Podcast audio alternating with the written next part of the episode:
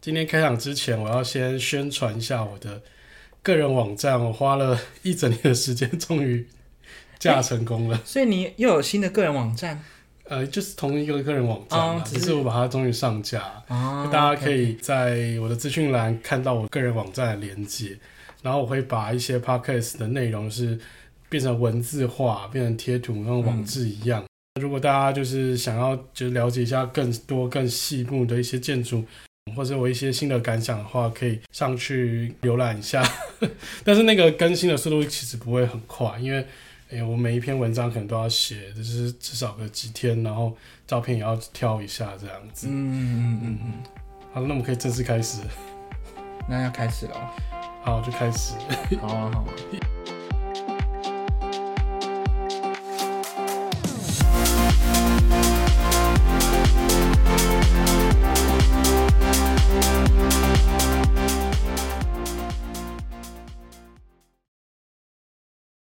好，大家好，我是建筑痴汉，A.K.A. Tomo，应该是 Tomo A.K.A. 建筑痴汉。然后在我旁边的这位是来自南港的石先生。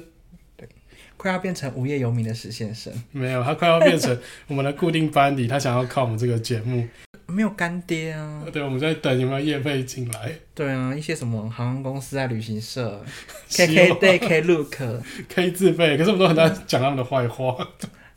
啊，有好的，我们也会也会讲好的啊。那我们今天要聊哪里？聊一个，我觉得大家应该都蛮喜欢去的一个东京的郊区。对，你去过几次？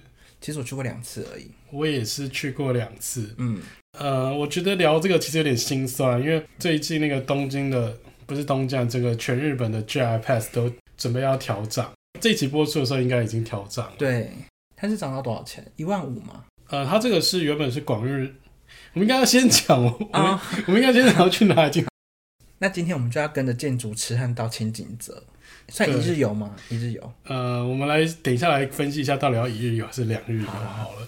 那因为 JR Pass 的有一个东京广域周游券嘛，对，它原本是一万块可以玩三天，在十月一号之后就会改成就是一万五千块，嗯，会涨幅高达百分之五十。对，其实我个人觉得还是非常划算啊，虽然清岭泽来回差不多也是一万日币上下，一万二。呃，对，一万二日币上下，嗯。然后，如果你另外两天再去一个近郊景点，其实基本上，我觉得一万五千块就回本了。嗯嗯，对，而且有可能那个清岭泽的行程你会排到两天以上，那你就是住在东京，可能住在上野，然后你就直接这样搭车通勤，我觉得其实是蛮 OK 的。哎，可是我这次过年去有发现，往那个北路那边新干线的班次好像有稍微减少，不知道是因为。疫情还没有完全恢复，呃，这我不知道哎、欸，就好像一个小时才一班往那个长野那边的新干线，我觉得他应该有改点过。以前是他二十分钟跟公车一样，现在是变成一个小时一班，就可或者是可能就轻井泽就是过站不停啊，嗯，有可能，因为轻井泽并不是就是大站这样，对对对对对。那我们今天要从就是轻井泽的这些。一下车，一下车。对，我们先聊一下轻井泽是这样的什么地方，因为其实还有蛮多人就是没有去过轻井泽，可能有听过，但是不知道这个轻井泽这地方到底是怎么样的。嗯，那其实他从东京出发就只要一个小时的时间，从可能几十年前，从战后其实就一直就是日本人心中一个所谓夏天的避暑胜地。嗯。那轻井泽它其实有分蛮多区域的，嗯，那一个是那个新干线，大家一到了那个轻井泽车站，那个地方叫做旧轻井泽，它那边就有很多的所谓的老街啊，还有一些那个个性的商店等等的。那另外一个的话，就是你必须要再坐一次接驳的火车到中轻井泽这一站。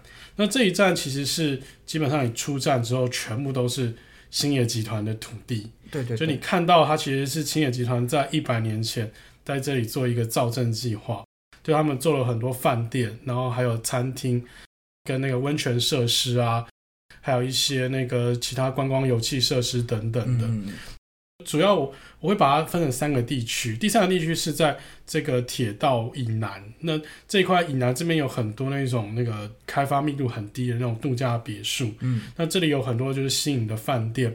或是一些私人的美术馆。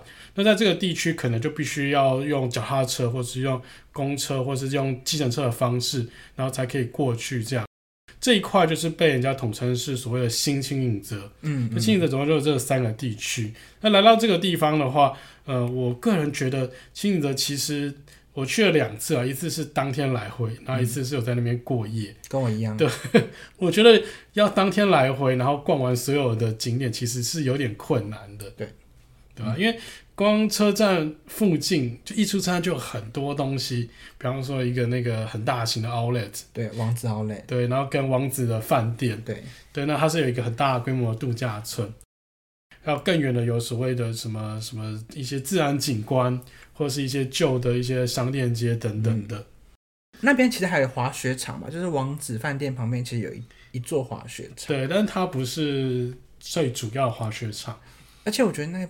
那边人好多，你是说那一区吗？就是因为我上次去是过年的时候去嘛，嗯、而且那几天明明就很冷，然后又没下雪，我就我看那滑雪场是万头钻洞哎，而且气温其实没有到很低，大概就是可能三四五度这样子，嗯、但其实有积雪就可以滑了。可是那个雪就感觉很硬，会很痛。但我个人是呃没有很推轻盈泽的滑雪场，那如果要滑雪的话。一般我们会选择就是搭新干线是往新线那个方向啊，嗯、就是那个嘎拉嘛、汤泽嘛，那、嗯、这个范围也是在所谓的广域周游券里面的，就是最远的那一站，就是冬天限定。对，冬天限定。那春天到两二三月其实都有，啊，不过那已经是离开我们的话题，所以我们今天就主要 focus 在清影泽这个区域、嗯、这个地方。然后呃，我们先从所谓的那个旧清影泽开始。就这边有一个最热闹、最多人会一定会去，不管你是自由行啊、旅行团的话，是一个那个银座商店街。嗯、对，然后这里面有非常多的商店，你有没有什么 喜欢的商店什么的？我觉得清井泽它就是一个大概走两三步就会见卖果酱的店的地方。就是我想观光客去那边就不外乎就是买那个一整颗的那种草莓果酱啊，或者是什么柑橘果酱那一类的。然后那个商店街其实又还有一些一些。比较有年纪的那些 IP 啊，什么米菲兔啊，嗯、然后史努比的那些专卖店，还有那个，好像还有那个，那个龙猫吗？是龙猫吗？就是呃，橡树吉普力，对，橡树共和国，橡子共和国，对对对对对，对，那边就是有卖这些周边，所以我觉得那边大概逛个两个小时差不多吧，就是你徒步这样慢慢逛，然后一些西餐厅。对，就是那边其实一直有很多那种仿美国的那种建筑物，嗯嗯、美式小木屋度假屋的那种建筑物，所以就很多人会把那个建筑物改装成，或者他一开始就设定成就是作为一种美式的那种休闲度假的感觉，嗯、所以它有很多那种复古的美式餐厅啊，啊，甚至是它有一个很有名的圣保罗天主教堂。它是由那个美国建筑师安东尼雷蒙德设计的。那这个建筑物其实，呃，蛮多人会来这边呃朝圣，因为它是一个近代很有名的呃美国建筑师。可是他在日本走红这样子。这个建筑物其实基本上就是一个木造的房子，然后它低楼层是用混凝土做的。那基本上现在就是所谓的那种婚礼场地啊，婚宴会场。其实，在轻井泽有蛮多这样的婚宴会场的。你刚刚有提到那个果酱嘛？那、啊、我自己最喜欢是那个泽屋果酱。呃，它有一个很有趣的东西，就是它可以自己 DIY 体验果酱。你说我们先去采草莓啊、哦？没有没有啊，他是把那个我以为是那样一条龙的采草莓，然后这边煮啊，加什么糖啊、柠檬啊。哦，没有没有，他就是已经把那个冷冻草莓已经准备好给你了，哦、然后自己做，自己 DIY 这样子。哦、对，然后可以做完可以带回家，这样、嗯、就是蛮有乐趣的一个地方。那其实这一个商店街，它除了有很多刚刚讲的这些有趣的店家，然后还有建筑物以外，我个人其实会很喜欢在这些旧的商店街里面，它有很多其实像私人美术馆等等的，嗯、然后有一些其实是以前的什么艺术家或是一些文学家，他们当时住的一些故居啊，那然后他们在就是近近代过世了或者老了搬走之后，他的这个故居就会转型成所谓的私人美术馆。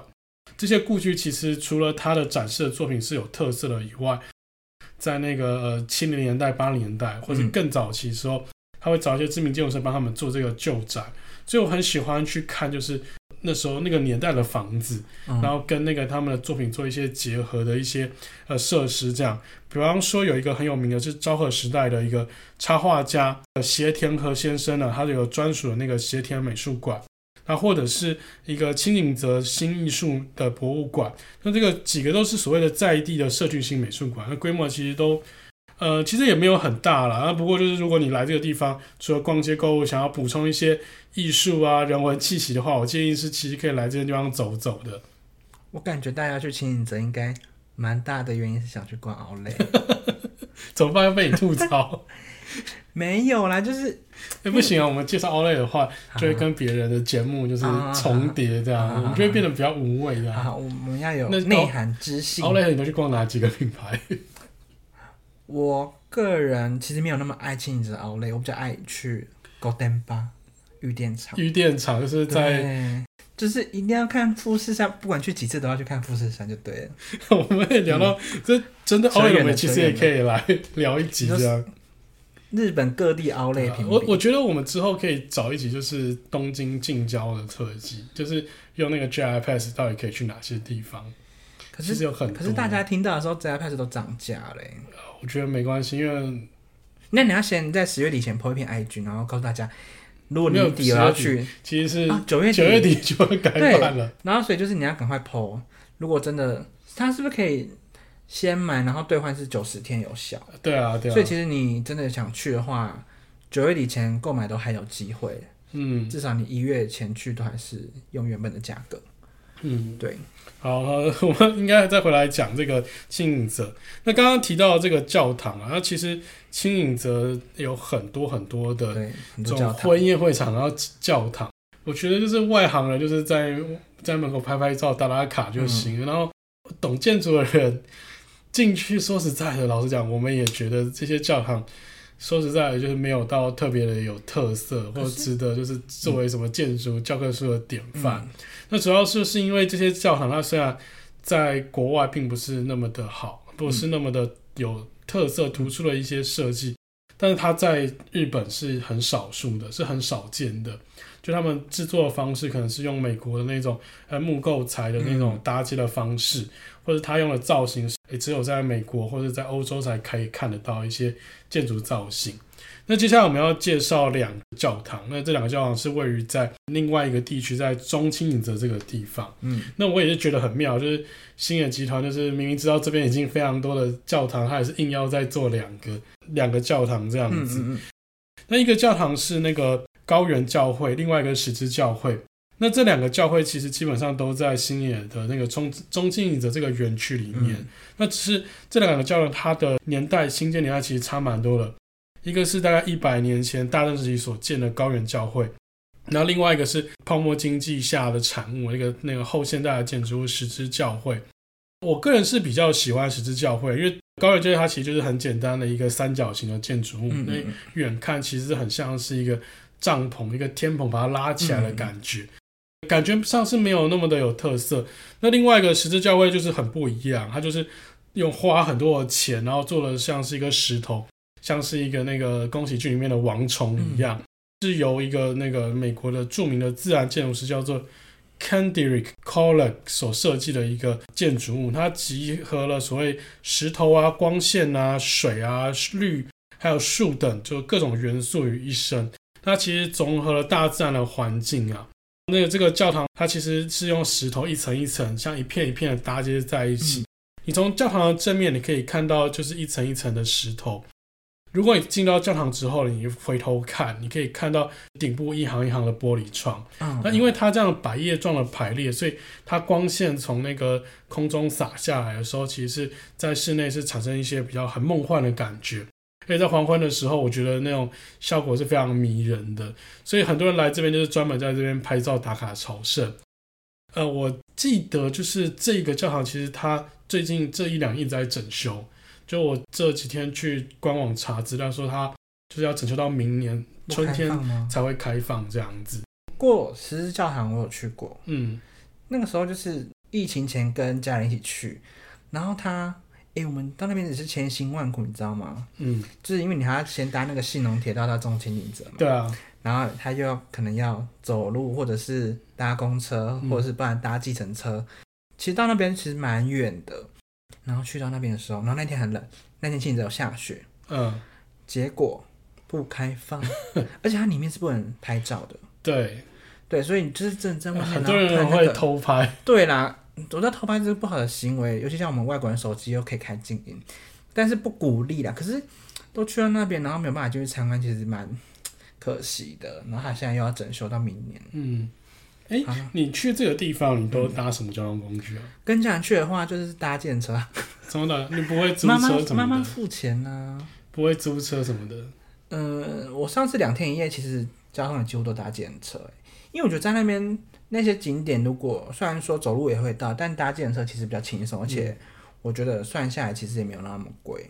我有一次是租一整天的脚踏车，林间中穿梭的、欸。可是如果下雪，你没有办法骑脚踏车啊！这太太冷了，啊、那个握着把手都发抖。你而且你戴手套，你本来就很难去控制那脚踏车了、嗯。主要是地板会滑，对对对对，对，会结冰这样。下雪真的要注意、喔。所以其实如果你要骑脚踏车的话，我觉得夏天比较适合，而且。讲白一点，我觉得轻井泽其实比较适合夏天去，嗯，因为它冬天很多商店会关门，嗯，对，很多私人美术馆或者博物馆他们会冬季休业这样，而且 Outlet 冬天只开到七点，哦，对，因为冬天的那个太阳时间比较短，就是呃大概四点钟就太阳就下山了。哎、欸，不过 Outlet 外面的那个美食街是开到九点十点了，所以不怕晚上没人会吃。对对对对对。嗯，刚刚讲的这个充经营者，其实它除了这两个教会以外，嗯、它还有其他很多很多的附属设施。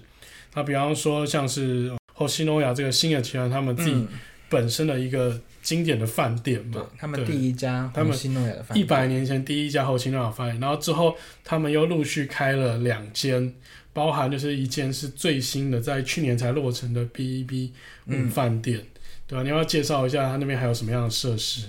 哎、欸，我觉得如果是年轻人，其实会蛮适合住那种 B 一 B 五的饭店呢。它是可以负担的，就一个人大概七八千日币，嗯、但它很容易客满。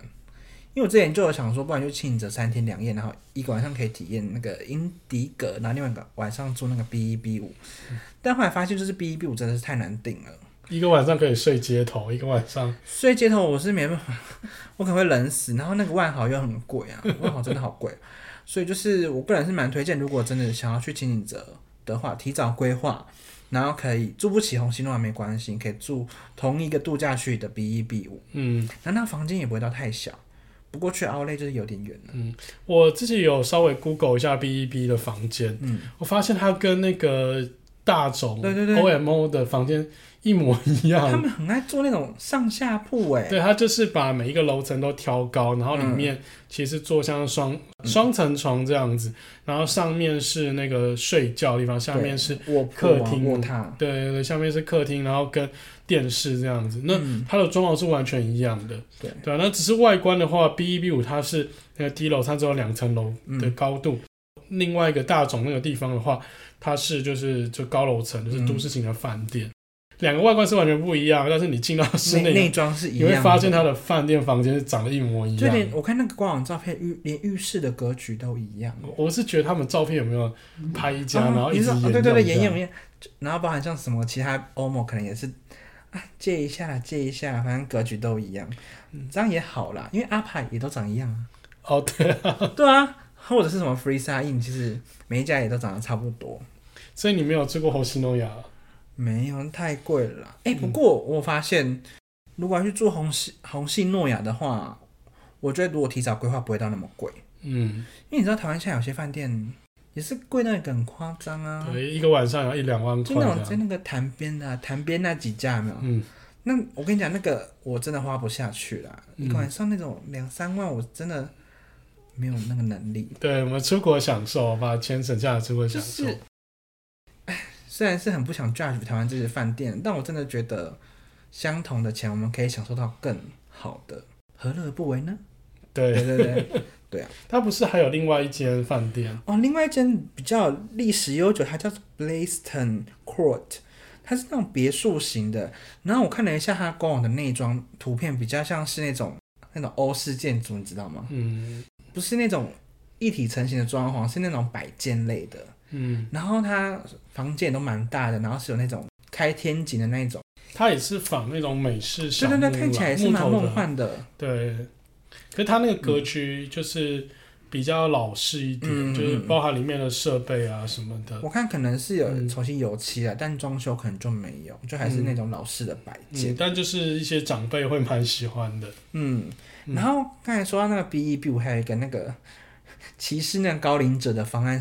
二十九岁以下的那个住房优惠，嗯，所以就是二十九岁以下的听众有福，就是可以去那边享受指定的那个住房优惠。嗯，这期真的没有夜配，可以来找我们夜配。我蛮想去住那个轻井泽的红星诺雅，我要住那个富士山河口湖的。啊，也可以啦，或者是东京的也可以啦，我不用拉车拉那么远，那个大手钉的就好，古关的就好了。哦，我会晕车，我不要，我还要挑一下。那除了饭店以外，还有什么样的设施？因为其实它就是一个度假区嘛，所以它外面也会有一些就是那种小镇类的啊，商店街道啊，嗯、有一些面包店啊，泽村面包。然后它虽然说是面包店，但它也是有卖一些那种 brunch 的那种组合。有个好处就是它营业到晚间九点。嗯，所以就是其实你到了晚上，你真的肚子饿，然后叫不起那个叫不起那个叫什么 Rain service，你也可以先去买一点面包囤起来啊。叫不起 Uber 哦，对，那边也是没有 Uber 让你叫的，先讲。嗯，对啊，那还有一些什么知名的咖啡店，丸山咖啡等等的。它其实基本上就是一个造镇嘛。那你如果没有去住那个饭店的话，其实你也可以去那个镇上消费这样。那、嗯、我个人是蛮喜欢它整个环境，弄的是。非常的舒服，它找那个呃东环境是一个日本的建筑师，嗯，东环境这个集团去帮他们做就是景观啊，还有饭店的规划，嗯，那把它弄得像是呃有计划性的造镇，就是比方说这个十年，下个十年，然后再下个十年之后再回来更新的时候，他们要怎么做？就他们其实都有一缜密的计划在里面。嗯、那它里面包含就是刚刚讲到的就餐厅，然后还有一些手工艺品店，嗯，那还有一个那个。呃，蜻蜓之汤嘛。哦，对对对。对，你有去泡吗？没有。对啊，我有去泡，它基本上。日归温泉嘛。对，它其实价格算是蛮合理的，因为。它其实大概一个人就是一千日币上下，然后你可以享受。那有毛巾吗？呃，有，就是全部都有。它就是会给你一个小塑胶袋，然后里面就会有什么小肥皂啊、小牙刷什么的。或者是搓澡巾。对对对对，就是那一那一包给你，然后就一千块，然后它有所谓的冷泉、热泉，然后还有一些设施等等。所以它是半露天的吗？对，它是半露天的，对吧？所以我觉得，呃，以一个大概一千块上下的价格，然后可以享受到五星级饭店的设施，其实算是。非常划算，这样。对，但如果真的可以，我觉得还是推荐听众可以在那边住两天一夜，会是比较完整的体验啊。嗯、就是去看教堂，然后去他那些就是小镇走走。我觉得他是不是规划的有点像那种滑雪度假村类的啊？对啊，就是住进去之后，你就是在那边待个还没有待那么久啦。就是你可能两天一夜真的不怕无聊，然后不怕没东西吃，嗯，也有东西可以买。嗯，对，因为轻井泽也有做很多，比方说像是青森屋啊，嗯，或是 Tomamu，嗯，就是在那个北海道的一个滑雪度假村，嗯、它其实都是一样的这种模式，就是即使你不是住宿，那当然你住宿的话，它会给你一个很完整的从早到晚的体验，一条龙一条龙。如果你不是住宿的话，你一样，它用很多设施去吸引你来这边消费这样子。嗯、所以其实我蛮推荐大家，就是那个不要觉得说啊，好像就是一个轻井泽的商品了。就是来这边去，不要只逛 Outlet 啦。对对对，对，它有很多设施这样子。前面两个讲完，现在我们来讲，就是聊聊就第三个，就是轻井泽这个地方。那如果你住不起，就是呃虹夕诺亚，或者是你想要住在其他地方的话，我记得你刚刚有提到一个就是不错的饭店啊，英迪格啦。因为英迪格其实是疫情间开幕的一间饭店嘛，嗯、然后还是全新盖的，它不是什么呃，我去包人家那种旧的，然后再拉皮啊，对啊，拉皮，就觉得有点没诚意。然后反正就是它就是一间新盖的英迪格嘛，嗯、其实离轻井泽车站有一点距离，然后饭店有提供接驳车，就是车站出口出来，如果你看到他的车停那边，你去跟他可以跟他说你要去英迪格，然后他会载你去。对，其实很多饭店都会在那个嗯经营者车会有一个小的那种面包车这样。对哦，万豪的那个面包车大到不行，那是中巴。对，因为万豪的量体也是蛮大的。嗯然后好，讲到英迪格，他真的，我那时候很早就订了，所以那时候订两一个晚上是两万七日币，其实也不便宜耶。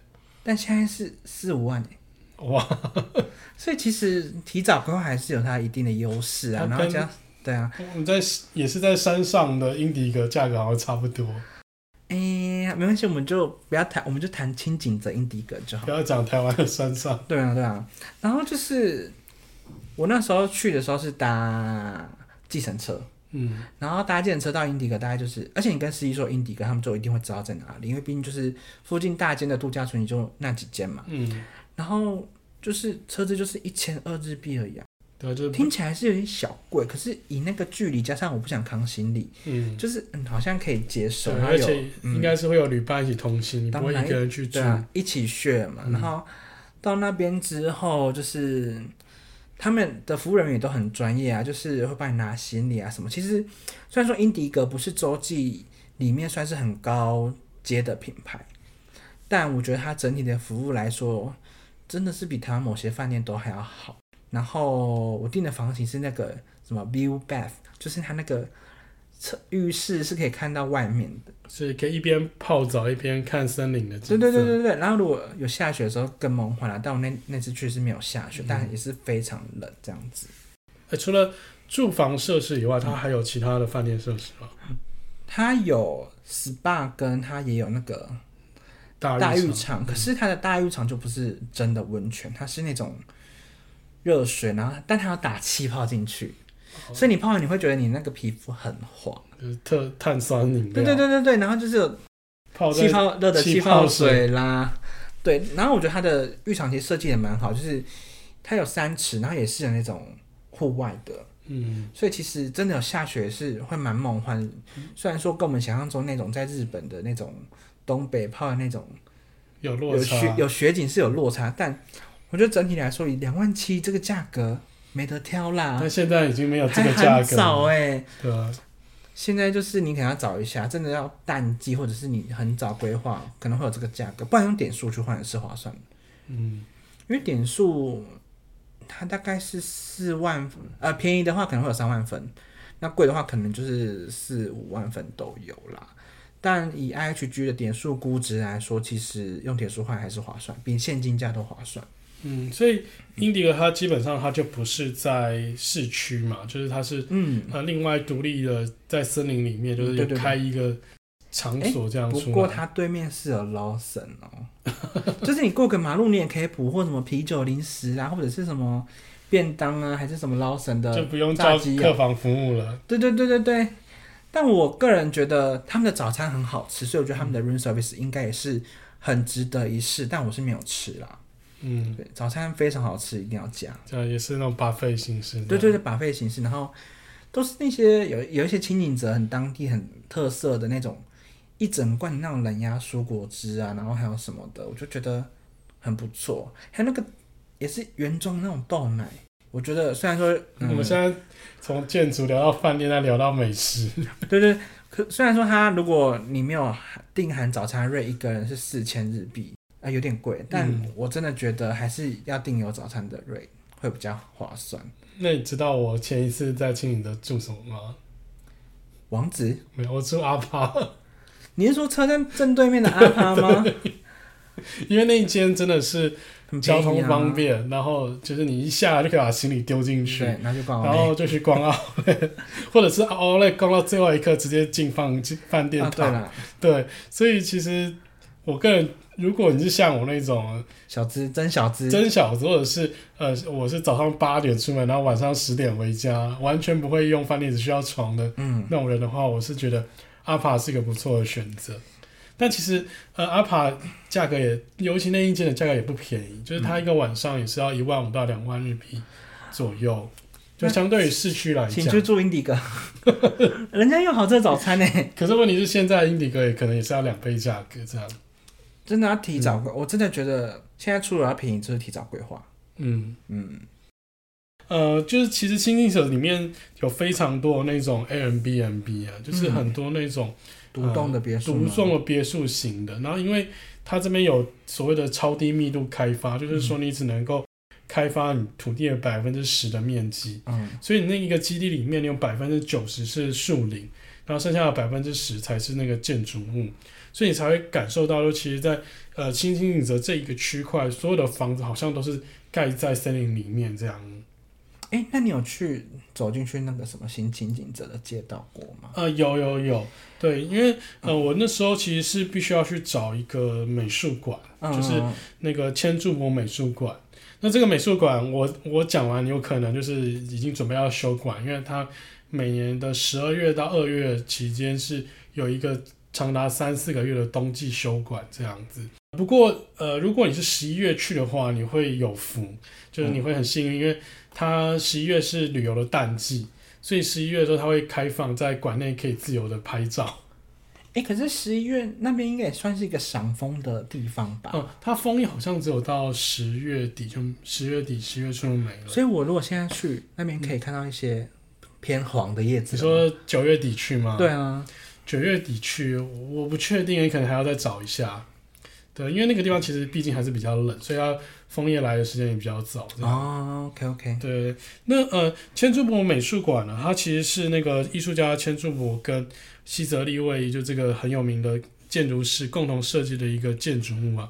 呃，这种美术馆它其实是建筑师依照他艺术家的个人特质。去量身打造独特的创意空间，它跟我们一般看到所谓什么市立美术馆、市立博物馆，它必须要有一些常设，或是必须要时常去替换那个展览不一样。嗯、它就是根据这个艺术家的特质，然后根据这个艺术家的一些创作，然后我们去提供一个就是特殊的场域，让它属于它独一无二的一个设计场域。这样，呃，千住博他的作品啊，其实大部分都是呃用那个。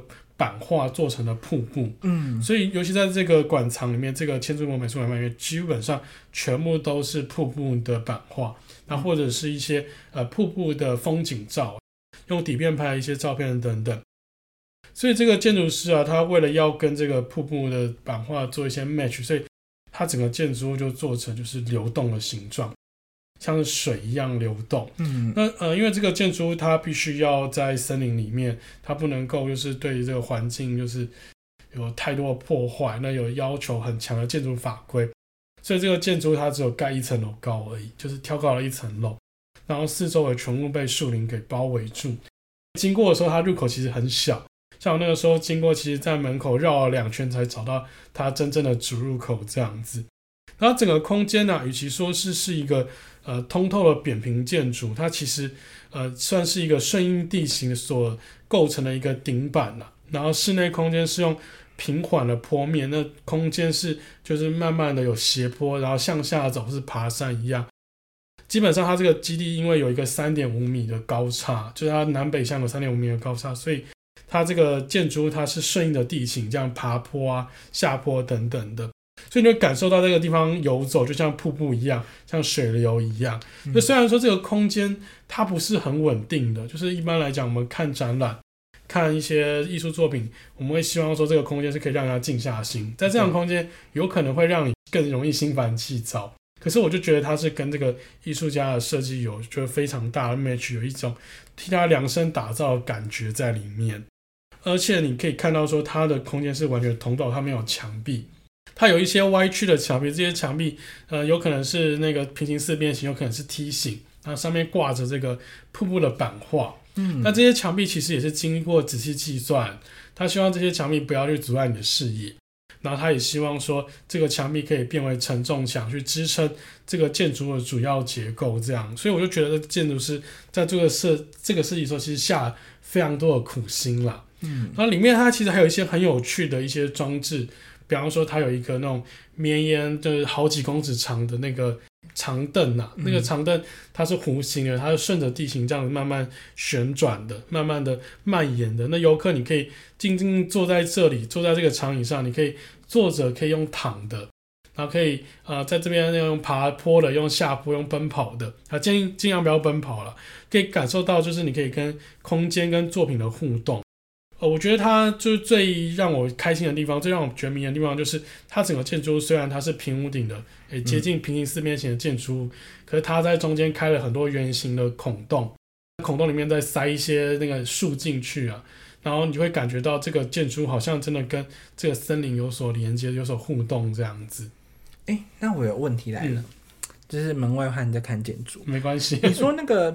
呃，平行四边形的建筑嘛，它会挖孔洞。那如果冬天下雪，那个雪不就积在那边？哦，对，它有一些照片是它的雪会积在那个洞里面。那如果大雪呢？就是你会看到你的落地窗，然后有外面有一半的雪。对啊，那个雪，它如果把整整个树都埋掉了怎么办？不会，它有底下它还是会有那个排雪装置。哦，哎、欸，而且我有发现，我上次去轻井泽的时候，就走在那个乡间小路嘛，我发现他们很多房子是有那种。是高脚屋吗？啊，对啊，是不是因为那个管线如果埋在地底，可能会结冰和维修困难，嗯、所以才要把它架高，然后下面顺便停车？没错啊，嗯啊，还可以养鸡养鸭，我是不是很专业？这 你会举一反三呢？哦，北海道也是，有些房子也真的就是、嗯、啊，那种餐厅啊，什么下面是让你停车，然后它的餐厅可能在二楼，你要爬楼梯上去。嗯也是这个考量嘛，嗯，他就是怕那个管线被冻坏，对啊，哦、而且那个雪融的时候，呃，雪的土压力其实很大，嗯，对，就有可能会把你房子压坏这样。哦，这是北国的生活。如果你很喜欢西泽利卫，因为我个人是非常爱这个建筑师，嗯、对，要跟妹岛和世做组成那个 SANAA 双人组合。那西泽立卫其实能组合，对对，就是现在出道了吗？呃，他们已经出道很久，他们拿过普利兹建筑奖。哦，拜托你以后多看一下他们的建筑物。好好好好。对，其实西泽立卫啊，他在那个轻井泽，就是刚刚讲的中轻井泽新野度假园区里面，他也有做一个饭店。对，就是这个饭店是今年九月，二零二三年九月的时候才开幕的。他跟另外一位也是普利兹克奖建筑师，叫做板茂，所一起打造的那个呃度假别墅，也是在森林里面。然后每一客户都是独栋的建筑，每个建筑用不同的角度，然后去拼贴错落在一起。那这些建筑物看似它连通，可是它其实有经过精密的计算，你不会透过你的落地窗看到别人家在换衣服或者人家在洗澡的画面，可是他又把每一栋建筑物又是又很整齐划一的并排在一起，这样，嗯、所以我觉得非常的厉害。那当然，因为这毕竟是名家的建筑物嘛，所以它的费用也非常的贵，就是它一个晚上也是要到六七万以上的等级这样。日元哦。对。哎、欸，我觉得听起来好像还好哎。听起来还好吗？因为你知道，我我刚才说那些在潭边呐，台湾那些在潭边或者是什么在湖边呢、啊？嗯。那个有一些两三万台币，也就是十几万日币耶。发现，嗯，可能是台湾人的钱比较好赚嘛。哦，我我也不懂为什么台湾的饭店总是那么贵。好，对，那最后我们再来，加码一个，也是最新最新，今年暑假吧，今年暑假才开幕的是青影泽鸟屋书店。嗯，你有逛过的那是其他间鸟屋书店吗？有啦，南港的、啊。我讲的不是台湾的啦。涩谷，涩谷鸟屋书店吗？不是在那个十字路口。哦，那个不算，那个是唱片行。那个不能算哦。对，好苛刻哦。对，其实东京有非常多，应该说除了东京以外，全日本非常的鸟书店。然后鸟屋书店就除了都市型那种店面，嗯，专柜型的，它也会打造。啊、想到代官。嗯代官中目黑是不是有一间鸟屋书店？对，在桥下。对对对，对，但它也是小规模的。代官山那间大很多啊。代官山在、嗯、那一间在哪里啊？从代官山车站出来，东横线。对，我去代官山都去买的拉布呢。还有那个娜娜米卡。哇，谁会好懂哦？谁会去看？它就在娜娜米卡的旁边啊。它就是一个呃园区。园区那。你有你知道娜娜米卡在哪里吗？我知道啊，对啊，它附近有鸟屋书店，因为它是在一个巷弄里面。嗯，对对对，对。然后它那个建筑物，它其实它一二楼有不同的商家品牌嘛。嗯，鸟屋书店就在它旁边的巷子。嗯，对，它你要去鸟屋书店，一定会经过娜娜米卡。对，好好好，那边还有 porter 什么的吗？嗯，对。对，很多品牌。对，代官山就是很好逛，很就很温馨了。对，下累啦。嗯，然后你可以留意一下全日本各地的那个鸟屋书店，因为其实除了都市型以外，他们大部分会做那种仓储式很大型的仓储。那里面除了书店以外，它有非常多的附属设施，嗯，比方说杂货铺啊、生鲜超市啊，或者什么灿坤三 C 这种，或者是他们会做那种儿童游戏室什么的，嗯、就是他会把书店变成像是一个百货公司的方式来经营这样，嗯嗯、然后去贩卖一种生活，贩卖一种对 lifestyle 的一种想象这样。所以呃，我会推这个轻井泽鸟屋书店的原因，是因为它。也做了像是我刚刚讲的这样，就是在里面做了一个小小的城镇，在它的园区里面。对，那它的名字叫做卡路伊扎瓦 Common Grounds。哦。对，然后你可以搜寻一下，就是这个呃名字叫 Common Grounds，我会把它写在我的那个资讯栏里面。嗯、那里面的设置除了有刚刚讲的这个鸟屋书店中中清金泽店，有点拗口这样，嗯、它还有咖啡厅啊，还有它的那个食堂跟那个餐厅，那餐厅有大概三间左右。另外，它会有设有就是那个酒吧，然后还有共同工作空间等等。然后希望借着就是这样的不同的那种复合设施，可以凝聚就是在地的居民啊，或者是旅客，还有上班族等等的群体，然后促进不同的文化交流，成为一个就是在地的一种社区中心啊，打造出当地独有的生活模式这样子。就好像在念稿，对，因为我还没有去过这个地方啦，因为它是。今年暑假夏天才开幕的一个景点。可是我觉得他在那边有一个办公空间，我这点充满了疑问。就大家就是要去那边度假的。对啊，你不可能在我，你要跟上司说啊，我去清景泽办公哦，有合理吗？你身为一个上司，哎、欸，你这个吐槽点很精确。我就觉得你可能可以开咖啡，因为很多书店会跟咖啡厅结合嘛。嗯、我觉得这好像比较合理。那你说我要跟一个什么共享办公室 cross over？好了，祝他生意兴隆。嗯，好了，我们差不多就讲完到这边。然后我其实还有一个疑问，就是如果青井泽就是周遭还有什么样的景点可以？青井泽周遭，嗯，那是不是要到草津温泉是吗？呃，我觉得新干线其实可以往前搭一站或往后搭一站。嗯，不过如果你用 JR Pass 的话，你就不能再往后了，除非你用的是全国版的，嗯、像。嗯我自己或者是公行铁路，对对，我个人会喜欢去下接下来的长野、嗯、长野市，然后或者是松本，嗯，对。然后如果你没有那么远的 JR Pass 的话，我觉得可以去前一站，叫做那个安中真名，你有听过吗？那个黑人问号跑出来了，对，就是号称日本最冷门的的新干线车站，安中真名，就是日本早期为了要开发就是偏乡啊，嗯、所以。他们在安中真名那边弄了一个车站，如果你有时间有闲的话，其实可以去那边，然后再下车。你往车站外看，它是一个在呃山上的车站，嗯，就是那个车站在山顶，然后你往车站下看，就是全部都是牧场，那就看到乳牛跟你 say hello 这样。怎么办？听起来很不吸引人。可是安中牛乳你有听过吗？我想去逛奥莱。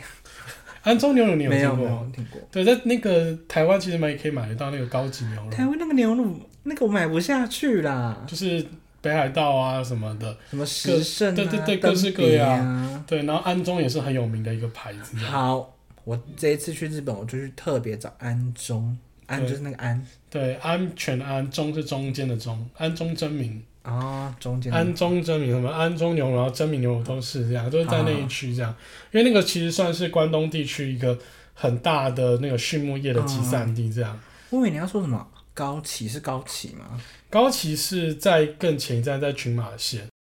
高崎的话，很多人会在这边换车，就是因为它新干线到这一站会分成两线。对对对，要去新一些新线，还有一个是长野金泽、嗯，嗯，就北路了。对，对，对。哎，以后那个北路不是那个新干线直接到敦贺了？对对，我有那个今年四月去的时候，其实已经看到他们在试营运了，在试营运。对啊，就是以后真的是可以直接从北路，然后一路搭新干线到大阪，呃，先到京都嘛，然后再接那个东海道新干线。嗯，但是呃，敦贺到大阪那一段其实目前还要很久，还要很久哦。对，会比北海道新干线久吗？搞不好差不多时间。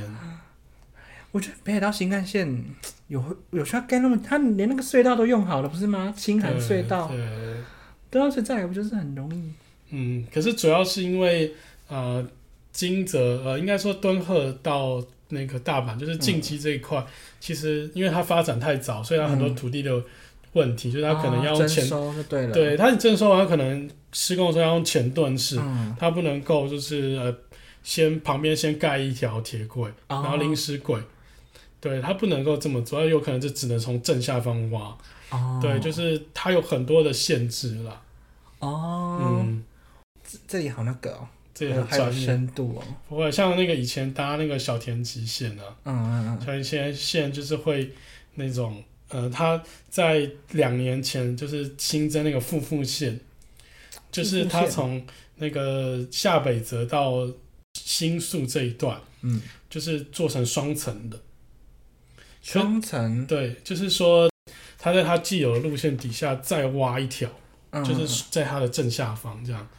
可是它因为小田急那一区就是发展密集嘛，然后房子都沿着火车道盖嘛，所以它也没办法在旁边再盖临时轨，它就是得正下方挖。哦，正下方施就一边工。一边运营运一边施工，所以这个工程搞了快四十年才搞完，一个人都可以长到四十岁了。对，可是他立刻从混杂率可能前三名混杂率，然后降到十名以后，就是他立刻可以容纳大概一点五倍到两倍的。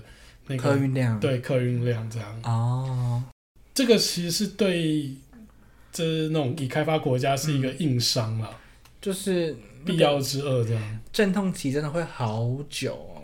对啊，哦，我们今天是不是聊 聊太偏了？就是我想大家应该就是去金井泽的目的不外乎就是逛奥莱。我们是为了这为了讲这个，然后硬是。逛其实只有逛欧莱。对，其实去青的可以做的事真的很多嘛。嗯，所以就是推荐夏天去，然后骑着单车，然后绕一绕。对啊，我觉得两天一夜啦，就是一天把重要景点逛完，然后剩下一天就逛欧莱，住一个好一点的饭店，然后你从 check in，然后待到退房这样。就是真的要提早规划，我觉得只要你提早规划，你都是可以就是小资玩法。嗯，没有没有，你那个不小资了。可是 JR Pass 又要涨价，我真的觉得涨价真的会降低大家去，你觉得会吗？会降低大家购买那个 Pass 的欲望？我觉得不会，因为现在日币的汇率还是很低。